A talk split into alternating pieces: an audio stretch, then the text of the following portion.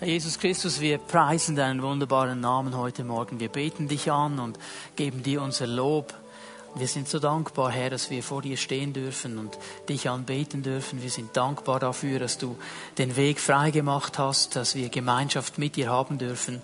Und Herr, wir wollen uns ausrichten auf das, was du zu sagen hast. Wir wollen uns ausrichten auf dein Wort. Herr, wir sind dankbar, dass du zu uns sprichst, immer dann, wenn wir dein Wort öffnen und hineinschauen. Und so glaube ich auch heute Morgen, Herr, dass du in unsere Herzen, in unsere Leben hineinsprechen willst. Herr, du kennst jede einzelne Person. Du weißt, wo wir stehen. Du weißt, was beschäftigt. Du weißt, was Sorgen macht. Du weißt, wo wir nicht mehr weiter wissen.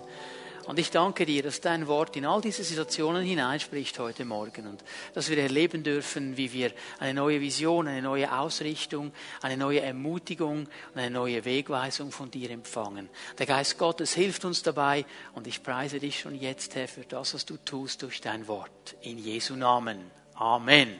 Amen. Bitte nehmt eure Plätze ein. Ich hoffe, dass ihr alle eine schöne Weihnachtsfeier oder Weihnachtsfeiern hattet. Für die einen, die schauen jetzt zurück und denken, oh, zum Glück ist es vorbei. Und die anderen schauen zurück und denken, oh, so schade, es war so schön, es hätte noch ein bisschen länger sein können. Und wir sind ja zwischen äh, einem Event und dem anderen Weihnachten vorbei und dann geht es schon bald jetzt auf die Silvesterfeier los und äh, so eine Zeit zwischendrin und meine Predigt heute Morgen ist auch so ein bisschen eine Predigt zwischendrin. Auf der einen Seite äh, werde ich noch einmal ein bisschen zurückschauen auf Weihnachten, auf die Weihnachtsfeierlichkeiten, auf den Inhalt von Weihnachten auf der anderen Seite werden wir aber auch mal ein bisschen vorausblicken und äh, einige Bereiche uns anschauen, die für Gott sehr wichtig sind, von denen ich auch empfinde, dass Gott sie uns auf die Agenda schreibt, nicht einfach nur für die nächsten Wochen und Monate, auch nicht nur für das nächste Jahr. Ich glaube, es sind Dinge, die wichtig sind dass wir sie beachten, solange wir als Christen auf dieser Welt leben und unseren Dienst tun. Es sind Werte, die für Gott wichtig sind. Und wir müssen immer wieder verstehen, wenn wir als Menschen, die an Jesus glauben, diese Werte nicht hochhalten, dann wird sie niemand hochhalten. Wenn wir für diese Werte nicht einstehen, dann wird niemand für sie einstehen. Und es ist nicht so, dass ein Wert, der irgendwann einmal definiert worden ist oder wichtig war, einfach wichtig bleiben wird, wenn man nicht dazu schaut, wenn man nicht dafür einsteht. Und all diese Werte, die für Gott wichtig sind, die stehen unter einer Dauerattacke. Die werden von unserer Gesellschaft dauerhaft angegriffen und niedergerissen und in Frage gestellt. Und und viele der äh, Dinge, die wir heute erleben, wo wir auch kämpfen, wo wir merken, da stimmt etwas nicht, da ist etwas nicht mehr in Ordnung, hängen mit diesen Werten zusammen und mit der Absetzung dieser Werte. Nun, wir haben über die Hauptperson von, von Weihnachten gesprochen, Jesus Christus. Über den ganzen Monat Dezember hinweg habe ich die verschiedenen Namen, die gebraucht werden in der Weihnachtsgeschichte für Jesus aufgezeigt, habe erklärt, was es für uns bedeutet, ganz persönlich, dass Jesus eben Immanuel ist, dass er Jesus heißt, dass er Christus heißt. Das haben wir verstanden. Ich hoffe es wenigstens. Aber es ist interessant, dass immer um Weihnachten herum so Umfragen auch gestartet werden, wo man dann die Leute fragt, ja, was ist denn wichtig an Weihnachten und um was geht es denn an Weihnachten und was ist denn für dich persönlich wichtig? Und ich habe so herausgefunden, es gibt drei Bereiche, die werden immer wieder genannt, die kommen immer und immer wieder. Da sagen die einen Leute, ja, Weihnachten, da geht es um Familie. Weihnachten ist Family Time. Da feiern wir als Familie und da ist wunderbar und da sind wir als Familie zusammen. An Weihnachten geht es um Familie. Die anderen sagen, ja, an Weihnachten geht es um Liebe. Weihnachten ist das Fest der Liebe. Da wollen wir alle lieb sein miteinander und da wollen wir lieb und nett sein und Liebe ganz, ganz wichtig an Weihnachten. Das ist ja auch mit den Kerzen und den äh, Gerüchen und so weiter. Das wird einem ganz warm ums Herz und dann fühlt man sich sehr schnell so liebenswürdig und geliebt und möchte Liebe weitergeben und wird ganz sentimental. Und dann gibt es die Dritten, die sagen, ja, Weihnachten, da geht es um Geschenke. Da geht es um Geschenke. Da möchte ich Geschenke machen, da möchte ich etwas weitergeben, da möchte ich Freude geben mit meinem Geschenk. Und nun, noch einmal, als Menschen, die an Jesus glauben, wissen wir, Es geht eigentlich um ihn. Er ist die Hauptperson von Weihnachten. Es geht aber auch um Familie. Es geht aber auch um Liebe. Es geht aber auch um Geschenke. Und ich möchte heute Morgen aufzeigen, wie Jesus mit Familie, mit Liebe und mit Geschenke in einer Verbindung steht. Es wurde mir so bewusst, als ich darüber nachdachte, dass Gott einen Teil seiner Familie gab, weil er uns so sehr liebt, dass er wollte, dass wir Teil seiner Familie werden. Er gab einen Teil seiner Familie, weil er uns so sehr liebt, weil er wollte, dass wir ein Teil seiner Familie werden. Er hat gegeben, er hat Liebe, er hat Familie und er will uns aufnehmen in seine Familie. Und wir wollen mal miteinander ins Wort Gottes hineinschauen. Kannst Apostelgeschichte dreimal aufschlagen. Ich werde euch kurz den Zusammenhang geben, bevor wir dann den Text lesen werden. Was hat das für eine Verbindung Jesus und Familie? Hier in Apostelgeschichte 3 lesen wir, dass die beiden Apostel Petrus und Johannes zur Nachmittagsgebetszeit in den Tempel gingen. Sie wollten da beten. Und vor dem Tempel war in der damaligen Zeit der Ort, wo all diese Bettler saßen und gebettelt haben und um Almosen gebettet haben. Und da war auch ein lahmer Mann und der saß schon lange da. Man kannte ihn. Der war von Kindsbeinen an gelähmt. Und er hat auch gebettelt, wie immer an diesem Tag. Er schaut Petrus und Johannes an. Und dann geschieht dieses Wunderwirken Gottes in diese Situation hinein. Oh, Petrus sagt, Silber und Gold habe ich nicht, aber was ich habe, das gebe ich dir im Namen Jesu Christi, steh auf und geh. Und dieser Mann wird auf der Stelle vollständig geheilt und wiederhergestellt. Er steht auf, er rennt in den Tempel hinein, fängt an, Gott an zu beten, können wir sehr gut verstehen. Jetzt müssen wir aber auch verstehen, da waren sehr viele andere Leute auch die diesen Mann kannten. Und die sahen, wie der da kommt und wie der jetzt plötzlich geht und wie er anbetet und eine Freude hat. Und da waren sie natürlich alle ganz, ganz offen zu hören, was da geschehen ist. Und genau hier setzt Petrus dann an, in seiner Predigt. Und bitte denkt auch hier daran, das waren Juden, das waren Menschen, die die Geschichte des Alten Testamentes sehr klar kannten. Und Petrus hat sich das zu Nutzen gemacht und in seiner Predigt vom Alten Testament her einige wichtige Dinge aufgezeigt. Und jetzt lesen wir mal Vers 25, Apostelgeschichte 3, Vers 25. Euch als den Nachkommen der Propheten Propheten gelten die Zusagen, die Gott durch sie gegeben hat. Ihr habt vollen Anteil an dem Bund, den er mit euren Vorfahren eingegangen ist. Denn als er diesen Bund schloss, sagte er zu Abraham, durch deine Nachkommen. Hier steht im griechischen Text ein Singular. Durch deinen Nachkommen. Es geht hier also nicht einfach nur um all die Nachfahren, die Abraham hatte. Es geht um einen ganz bestimmten, durch deinen Nachkommen. Und aus dem Galaterbrief und aus dem Zeugnis des Neuen Testamentes wissen wir, es geht hier um Jesus Christus. Er ist hier gemeint, er kommt aus dieser Linie Abrahams und er ist der Nachkomme Abrahams, der einen ganz, ganz großen Unterschied machen wird durch deinen Nachkommen werden alle Völker, und hier steht jetzt im Griechischen wörtlich, alle Familien der Erde gesegnet. Durch diesen Nachkommen will ich Familien segnen. Das ist der Gedanke Gottes.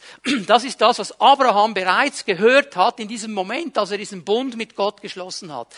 Gott hat ein Interesse an Familien und er will Familien segnen. Er will in diese kleine Familieneinheit hinein einen Segen legen. Und ich werde gleich definieren, was dieser Segen ist. Wir lesen mal Vers 26. Ihr seid daher die Ersten, zu denen Gott seinen Diener Jesus gesandt hat, also der Nachkomme, der Diener Jesu Christi, als er ihn in die Welt kommen ließ. Jesus möchte euch segnen. Und jeder von euch, der sich von seinen verkehrten Wegen abwendet, wird seinen Segen erfahren. Gott will Familien segnen. Und er tut es durch Jesus Christus. Und jetzt weiß ich, wenn wir dieses Wort Segen hören, dann haben wir sofort die verschiedensten Gedanken und Ideen und Interpretationen. Jeder weiß ziemlich genau, was Segen für ihn jetzt zu bedeuten hat. Und ich stelle fest, bei den meisten bedeutet es, Gott gibt mir etwas. Gott erfüllt mir meine Wünsche. Gott tut, was ich gerne will. Gott wird mir all das schenken, was ich schon immer möchte. Das ist ihre Definition von Segen. Interessanterweise definiert Petrus hier ganz anders. Er definiert nämlich einmal so, dass er sagt, Segen bedeutet hier ganz einfach Umkehr. Er wird die segnen, die von ihren falschen Wegen umkehren. Die Menschen, die bereit sind, von den Wegen, die nicht göttlich sind, die nicht gut sind, die nicht von Gott angenommen sind, umzukehren und ihre Leben wieder Gott hinzugeben. Ihre Leben wieder unter die Herrschaft Jesu Christi zu legen.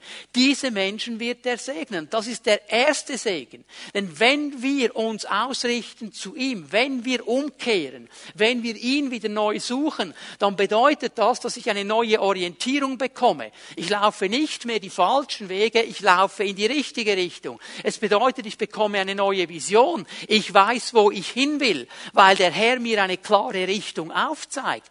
Es bedeutet auch Hoffnung, weil ich weiß, der Herr ist noch nicht fertig mit mir und mit meiner Familie und mit den Menschen, die um mich herum sind. Er hat einen klaren Auftrag für mich. Segen bedeutet also nicht einfach nur Gott gibt mir und Gott schenkt mir und Gott erfüllt meine Wünsche. Gott will segnen, indem er uns eine klare Richtung anzeigt. Und es ist interessant, dass er hier so stark auf diesen Punkt kommt und sagt, ich will Familien segnen. Und Gott hat eine Idee, Gott hat eine klare Idee, wenn er an Familie denkt. Er hat einen Design, wenn er an Familie denkt. Familie in den Augen Gottes bedeutet ein Ort des Schutzes. Ein Kind wird in eine Familie hineingeboren. Ein Baby, das sich selber nicht schützen kann, das absolut hilflos ist. Man denkt mal einen Moment daran, Gott hat seinen Sohn als Baby in diese Welt gesandt und er hat ihn in die Hände von zwei Teenagern gesandt. Josef und Maria waren zu diesem Zeitpunkt beide unter 20 Jahre alt. Zu diesem Zeitpunkt hat man früh geheiratet. Und er gibt seinen Sohn, er gibt das Kostbarste, was er hat, in die Hand von zwei Teenager, weil er weiß, sie werden dieses Baby schützen. Eine Familie ist der Ort des Schutzes. Es ist ein Ort der Ermutigung, des Segnens, wo wir einander gute Worte zusagen, wo wir einander aufbauen, wo wir das Beste für den Nächsten wollen. Es ist ein Ort, wo der Herr wirken kann. Ein Ort der Freude, wo wir uns aneinander freuen, wo wir uns füreinander freuen, wo wir etwas von dieser Erlösung Gottes erleben dürfen, die voller Freude ist. Das ist der Design Gottes. Nun bin ich mir bewusst, dass seit dem Sündenfall Familie angegriffen ist und zerstört worden ist und immer mehr zerstört wird. Es ist interessant, dass kurz nach dem Sündenfall sofort eines der Elemente aufgehoben wird. Da war kein Schutz mehr. Kein hat den Abel erschlagen. Da war kein Schutz mehr. Da war auch keine Freude mehr aneinander. Da hat sich der Kain nicht gefreut an Abel. Da war ein Neid. Da war wieso der und wieso ich nicht und wieso und überhaupt. Und da kommen all diese Elemente hinein. Und ich bin mir bewusst, dass viele Menschen hier sind. Wenn du Familie hörst, dann löscht es dir innerlich schon ab. Weil du denkst an deine Familie, an deine Herkunftsfamilie, an deinen Vater, an deine Mutter, an deine Geschwister.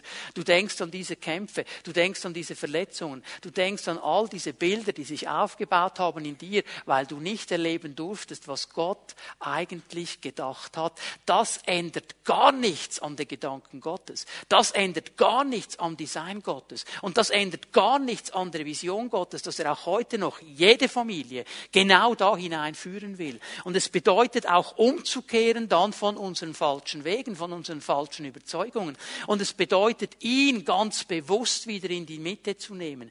Denn dieser Segen, den Jesus Christus bringt, und du kannst dann heute Nachmittag in Ruhe mal Galater 3 ab Vers 8 bis Vers 14 lesen. Ich werde das hier nur kurz erwähnen, wir werden es nicht lesen miteinander.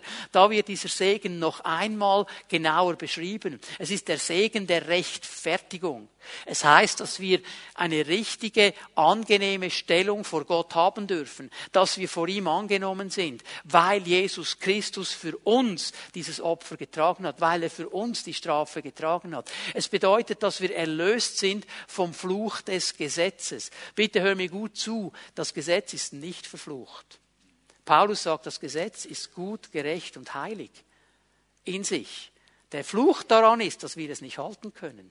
Der Fluch daran ist, dass kein Mensch die Kraft hat, das Gesetz zu halten. Und darum wird es zu einem Fluch, weil es uns ständig zeigt, was wir nicht schaffen und was wir eigentlich leben sollten. Aber darum ist Jesus Christus ja gekommen. Er hat das Gesetz erfüllt. Er hat es bis ins letzte Komma erfüllt.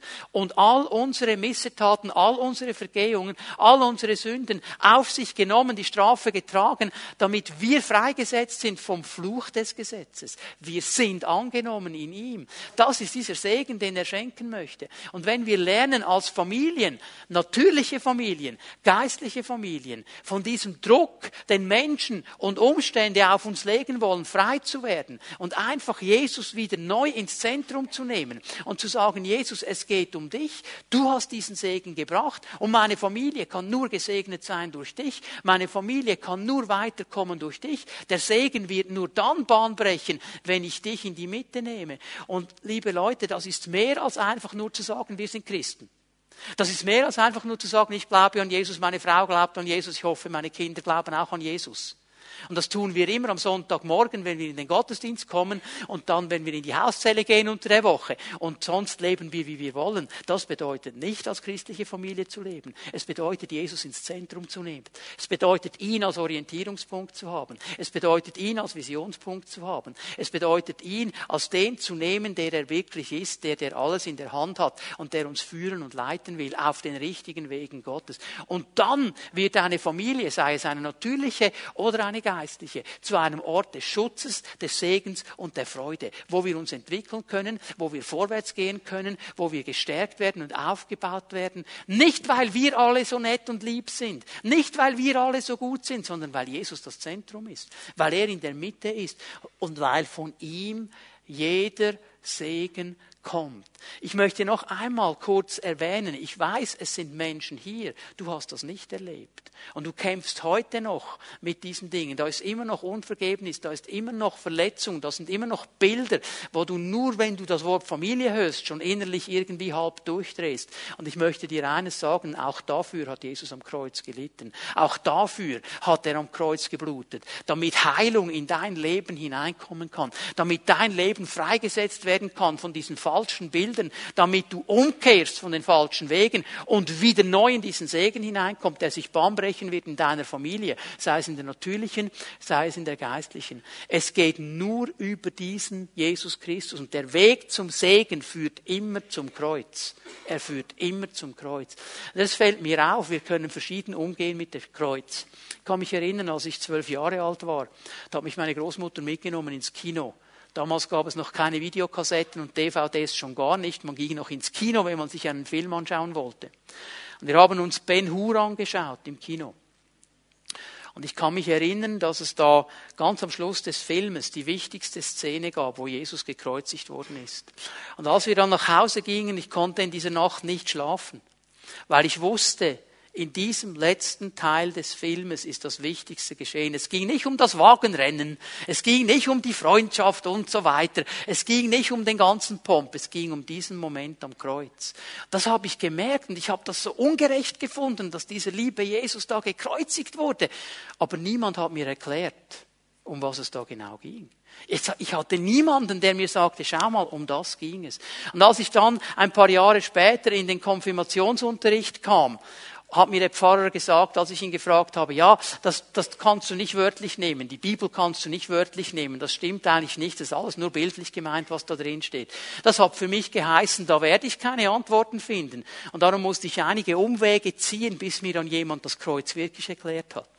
Aber es fällt mir auf, es geht heute noch den Menschen so, wie es mir gegangen ist. Sie stehen vor dem Kreuz, sie schauen das Kreuz an und sie finden das nicht richtig, was da geschehen ist. Sie finden das gar nicht nett, dass dieser arme Jesus da leiden musste. Und dann kommen all diese Pauschal- und Allgemeinsätze. Ja, er hat für die Sünden der ganzen Welt gelitten und er ist für alle gestorben. Es standen viele Menschen um dieses Kreuz herum, aber die wenigsten haben erkannt, um was es wirklich geht. Wenn du nur vor dem Kreuz stehst, wird dir das nichts bringen.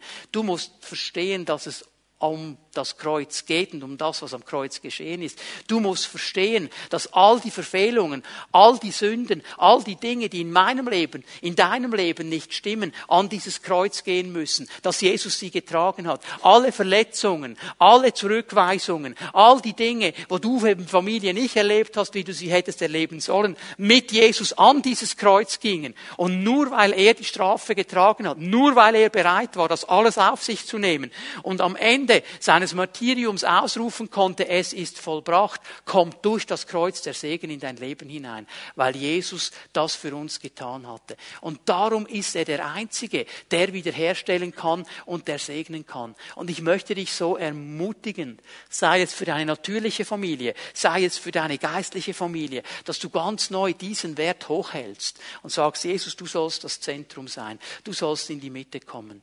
Ich habe mich vor gut 30 Jahren zwischen Weihnachten und Neujahr bekehrt. Dann hat mir jemand das Kreuz wirklich erklärt. Und dann habe ich mich bekehrt. Und ich kann mich gut daran erinnern, an die erste Weihnacht danach. Die erste Weihnacht als jemand, der Jesus kennt und jemand liebt, Jesus liebt und ihn verstanden hat. Und wir waren in der Familie zusammen und meine Familie, die waren nicht gläubig zu diesem Zeitpunkt. Und Weihnachten war wie immer.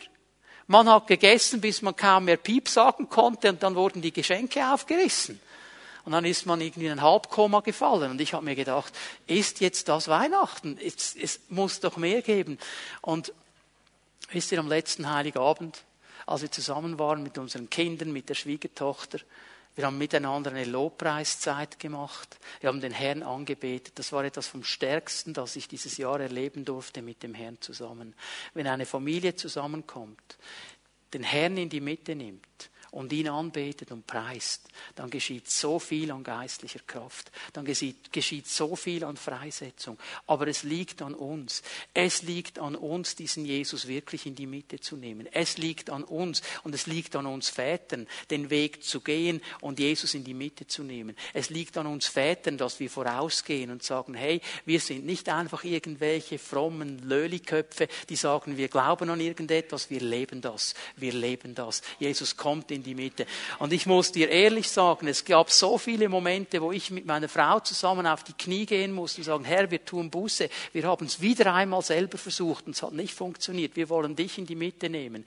Als die Kinder eine Lehrstelle gesucht haben, was hat uns die Welt alles gesagt? Keine Chance, keine Möglichkeit mit dieser Schulbildung, mit diesem Hintergrund, keine Möglichkeit. Und wir haben gerannt und gemacht und getan, bis die Wand kam, wumm, und wir wussten nicht mehr weiter. Und wir gingen auf die Knie und haben gesagt, Herr, wir wissen wissen nicht wie, aber du.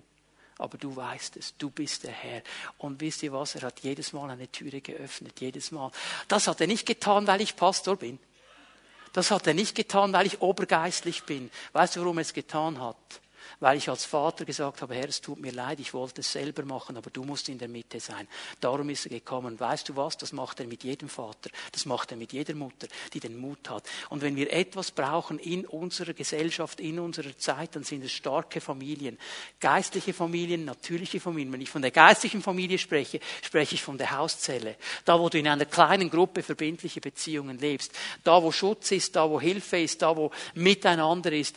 Gott will Familien segnen und er segnet sie durch Jesus Christus.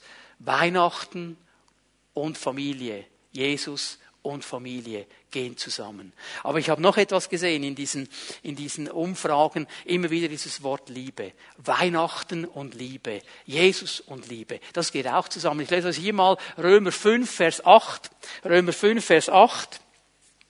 Gott hingegen beweist uns seine Liebe dadurch, dass Christus für uns starb, als wir noch Sünder waren. Gott hat Liebe und Gott beweist seine Liebe. Also für Gott ist Liebe nicht einfach ein Gefühl oder ein Zustand oder irgendetwas. Liebe ist für ihn personifiziert in seinem Sohn Jesus Christus. Und Liebe bedeutet für ihn immer etwas zu tun. Liebe ist nicht einfach nur darüber reden. Liebe bedeutet, ich tue etwas. Er hat seinen Sohn gegeben. Nicht als wir anständig waren. Nicht als wir ihn gesucht haben. Das lag nicht an unserer Seite oder auf unserer Seite. Es lag alles nur bei ihm.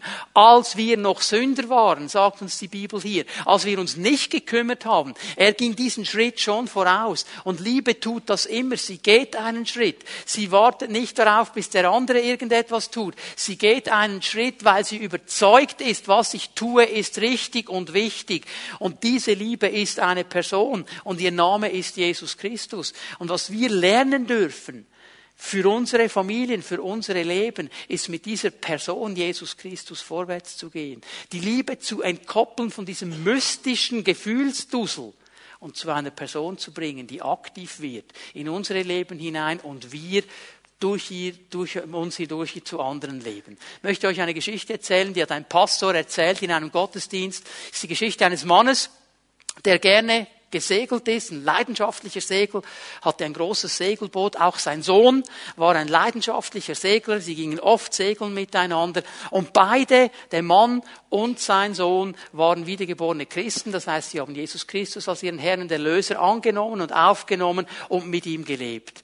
Und dieser Sohn dieses Seglers hatte einen Freund. Der war sehr viel bei ihnen zu Hause. Dieser Freund hatte Jesus noch nicht persönlich kennengelernt. Und er würde so gerne mal mitkommen auf dieses Segelschiff. Und dann haben sie miteinander ausgemacht, okay, wir gehen segeln miteinander, haben einen Tag festgesetzt, war ein wunderbar schöner Tag. Und sie sind da losgesegelt und es war genial.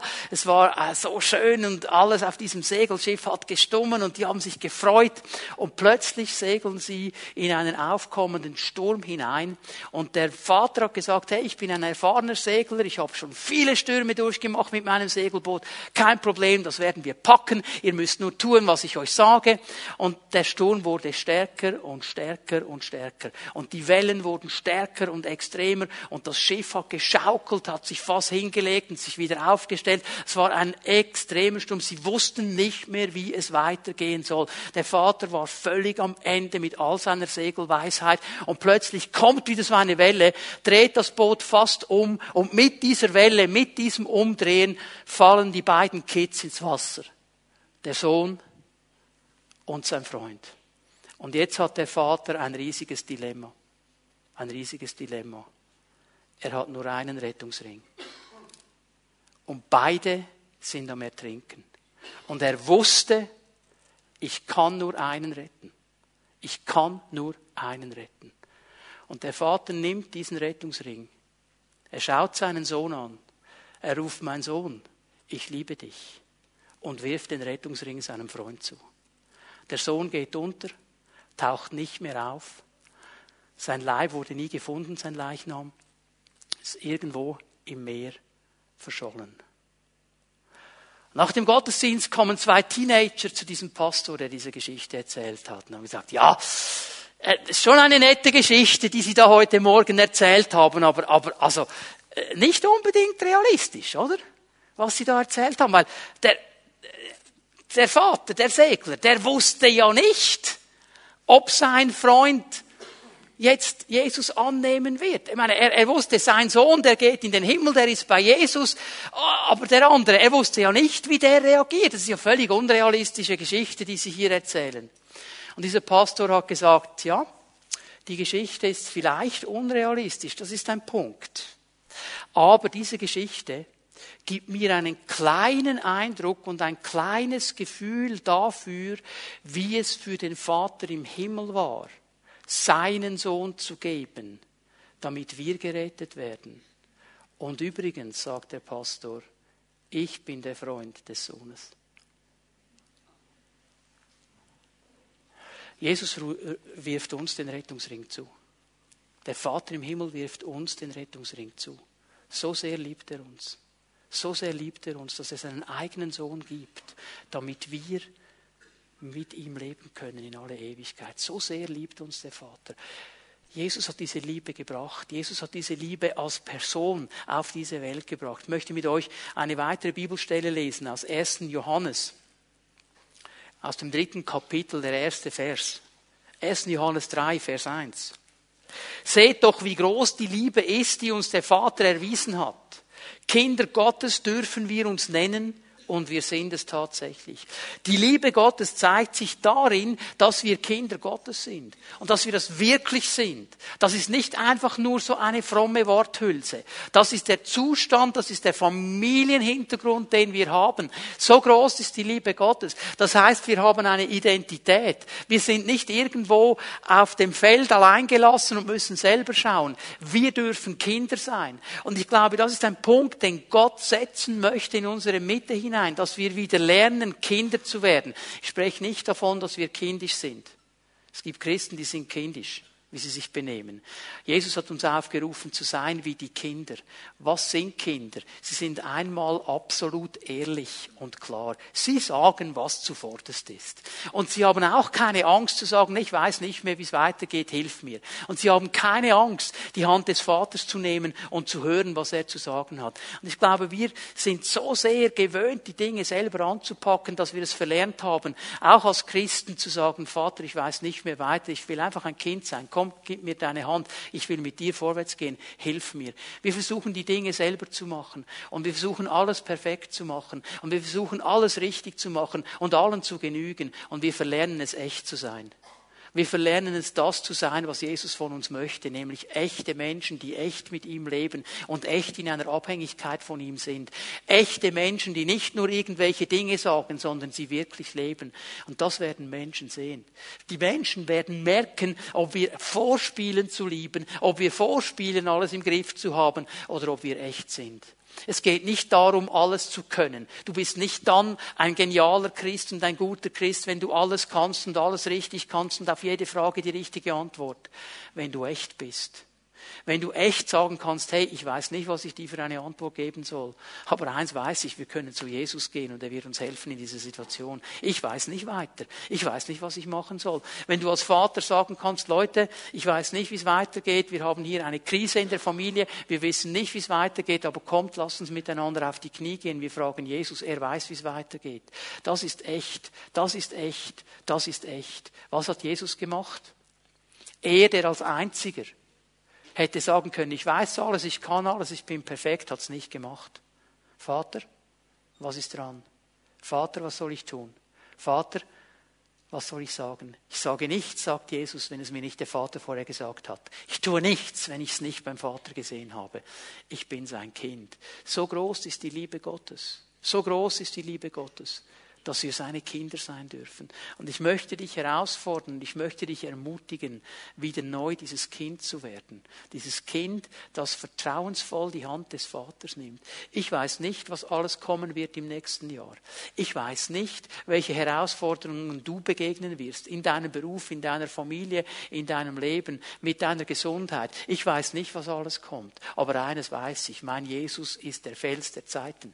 Und er weiß alles und er kann alles. Und ich darf in jeder Situation zu ihm gehen. Nichts ist für ihn zu groß, nichts ist für ihn zu klein. Und nur das gibt mir Sicherheit. Und nur das gibt mir Identität. Und nur das gibt mir Hoffnung und Vision. Nur das gibt mir eine Ausrichtung. Nichts anderes kann mir diese Ausrichtung geben. Und das ist in Jesus Christus gekommen. Und er liebt mich. Weißt du, was das heißt? Ich darf ohne Angst und ohne Scheu zu ihm kommen. Und ich darf gut zuhören, was er sagt. Denn alles, was er sagt, hat nur eine Motivation, die Liebe, die er hat zu mir. Er wird nur das Beste tun. Er wird nur das Beste sagen. Okay, ich bin vielleicht nicht immer damit einverstanden, weil ich in meiner Weisheit das Gefühl hätte, es müsste da noch anders sein. Aber dann darf ich eben Kind sein und sagen, aber du Herr, du weißt, was richtig ist. Und ich werde deine Hand nehmen und ich werde erleben, wie du mich weiterbringst. Weihnachten hat zu tun mit Jesus und Familie. Weihnachten hat zu tun mit Jesus und Liebe. Weihnachten hat aber auch zu tun mit Jesus und mit Geschenken. Es ist ja eine schöne Sache, dass man an Weihnachten sich Geschenke gibt. Und an Weihnachten möchten ja auch alle großzügig sein. Und das ist ja ein Riesenrennen, nicht das richtige Geschenk zu haben. Ich erinnere mich, als die Kinder noch in der Schule waren, irgendwas gebastelt haben, dann haben sie es nach Hause gebracht vor Weihnachten, schön versteckt, dass die Eltern ja nicht sehen. Und das war so wichtig, dieses Geschenk für Mami und für Papi. Man will großzügig sein, man wird dann ein bisschen älter, man hat Geld zur Verfügung und geht dann in ein Geschäft und so weiter. Man will großzügig sein. Das ist eine gute Sache. Geschenke ist eine gute gute Sache. Übrigens, Gott hat damit angefangen. Ist uns das bewusst? Gott hat damit angefangen. So sehr hat er die Welt geliebt, dass er seinen einzigen Sohn gab, damit jeder, der an ihn glaubt, nicht verloren geht, sondern ewiges Leben hat. Gott hat angefangen damit. Er hat den ganzen Geschenkezyklus begonnen. Er ging voraus und hat das genialste Geschenk gemacht. Nun ist mir aber etwas aufgefallen und ich möchte in eine ganz spezielle Richtung gehen, wenn wir jetzt über Geschenke und über Jesus sprechen. Ich habe einen Unterschied festgestellt im Wort Gottes zwischen dem Begriff Geschenk und dem Begriff Gabe. Das ist ein Unterschied.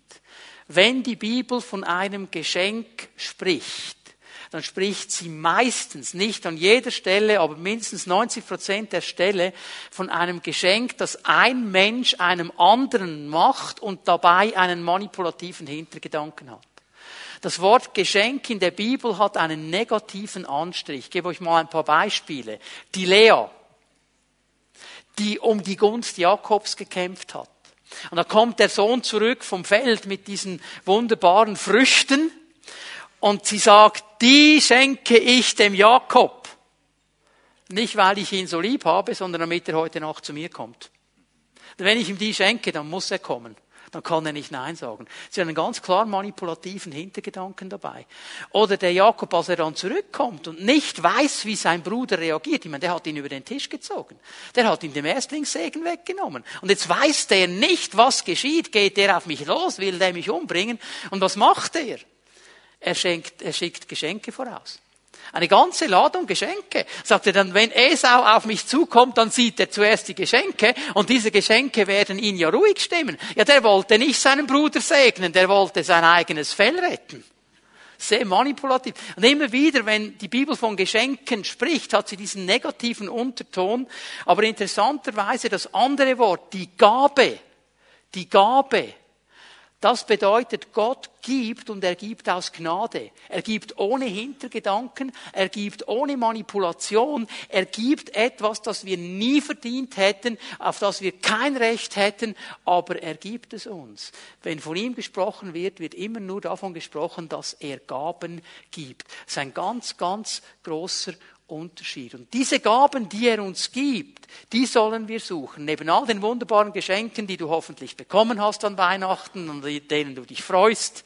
Ich hoffe nicht, dass ich jemandem jetzt die Freude am Weihnachtsgeschenk äh, äh genommen habe, dass du jetzt überlegst, oh, was wollte er jetzt manipulieren mit diesem Geschenk? Vergiss das mal. Aber was machen wir mit den Gaben, die Gott uns gegeben hat? Ich möchte so sagen, Gott macht keine Geschenke. Er gibt Gaben. Gott macht keine Geschenke, er gibt Gaben. Und wenn er Gaben gibt, dann möchte er, dass wir verantwortlich mit diesen Gaben umgehen. Dann möchte er, dass wir richtig handeln mit diesen Gaben. Denn diese Gaben, wenn wir sie wirklich richtig verwalten, wenn wir sie richtig brauchen, werden unser Leben reich machen. Sie werden unsere Familie reich machen, sie werden unsere Liebesbeziehung mit Menschen reich machen, sie werden in jede Situation hinein diesen Reichtum und den Segen Gottes bringen. Jetzt möchte ich mit euch eine Stelle lesen aus dem Römerbrief, aus dem ersten Kapitel ab Vers 11. Und ich werde diese Verse aus der Menge-Übersetzung lesen. Die Hermann-Menge-Übersetzung ist eine alte Übersetzung, 1909 hat Hermann Menges, ein Altphilologe, ein Sprachwissenschaftler, das Neue Testament in seiner Freizeit übersetzt. Und obwohl diese Übersetzung über 100 Jahre alt ist, ist es immer noch etwas vom Besten, das es überhaupt gibt bei den deutschen Bibelübersetzungen. Also wenn du irgendwo eine Menge Bibel dir auftreiben kannst, besorg sie dir. Das ist eine der besten Übersetzungen. Und hier lesen wir etwas ganz Interessantes, Römer 1, Vers 11. Hier sagt Paulus, ich sehne mich danach, euch zu sehen. Ich möchte euch gerne diese und jene geistliche Gabe zu eurer Stärkung mitteilen. Paulus sagt, Leute, wenn ich nach Rom komme, wenn ich es schaffen werde, euch zu besuchen, ihr lieben Christen in Rom, dann weiß ich, dass ich mit meinen geistlichen Gaben, die ich von Gott bekommen habe, euch stärken werde. Ich werde etwas Positives bewirken in eurer Mitte. Ich werde diese Gaben gebrauchen. Ich werde etwas machen damit, weil Gott hat sie mir gegeben. Jetzt kannst du sagen, das ist ja ein arroganter Typ, wie der spricht. Der, boah, ich komme mit meiner Gabe und dann wird Stärkung passieren. Das hat nichts zu tun mit Arroganz. Das hat zu tun mit einem Verständnis von Berufung und Begabung. Paulus wusste, ich bin berufen vom Herrn und ich bin begabt vom Herrn. Und ich habe einen Auftrag in meinem Leben. Ich soll diese Gabe anderen zuteil werden lassen. Ich habe eine Verantwortung, diese Gabe nicht für mich zu behalten, sondern anderen Menschen zu schenken, in ihre Leben hineinzulegen. Und dann werden sie gestärkt, dann werden sie aufgebaut, dann geschieht Segen, dann geschieht das, was Gott möchte. Aber, und jetzt gehen wir zu Vers 12. Oder besser gesagt, in eurer Mitte durch die Wechselwirkung unseres beiderseitigen Glaubens gleichfalls eine Kräftigung zu erfahren. Paulus wusste, obwohl er überzeugt war von seiner Gabe, obwohl er wusste, ich kann etwas umsetzen mit meiner Gabe, er wusste, ich bin in mir allein nicht allgenügsam. Ich brauche die anderen. Denn wenn ich nach Rom komme und mit meiner Gabe diene, in der Wechselwirkung unserer beiderseitigen Glaubens, dann werden die Römer anfangen, mit ihren Gaben zu dienen und dann werden wir alle gestärkt werden. Es ist nicht eine Einbahnstraße, es geschieht ein Miteinander. Jette hat Gaben, die ich nicht habe. Ich habe Gaben, die sie nicht hatten. Wenn wir miteinander aktiv werden, dann werden alle gestärkt. Das ist der Gedanke hier. Gott gibt uns Gaben, weil er uns in eine Verantwortung hineinnimmt in unseren Familien, natürliche Familie, geistliche Familie, in unsere Liebesbeziehungen. Und er hilft uns dabei, indem er uns begabt. Gott hat einen Plan für dein Leben. Das ist nicht einfach so ein Allgemeinsatz. Ja, Gott hat einen Plan mit, für dein Leben und meint es gut. Das ist nicht einfach ein Allgemeinsatz, so eine fromme Floskel. Das ist tiefe biblische Wahrheit. Psalm 139 steht etwas vom Buch des Lebens, wo jeder Tag deines Lebens geschrieben steht.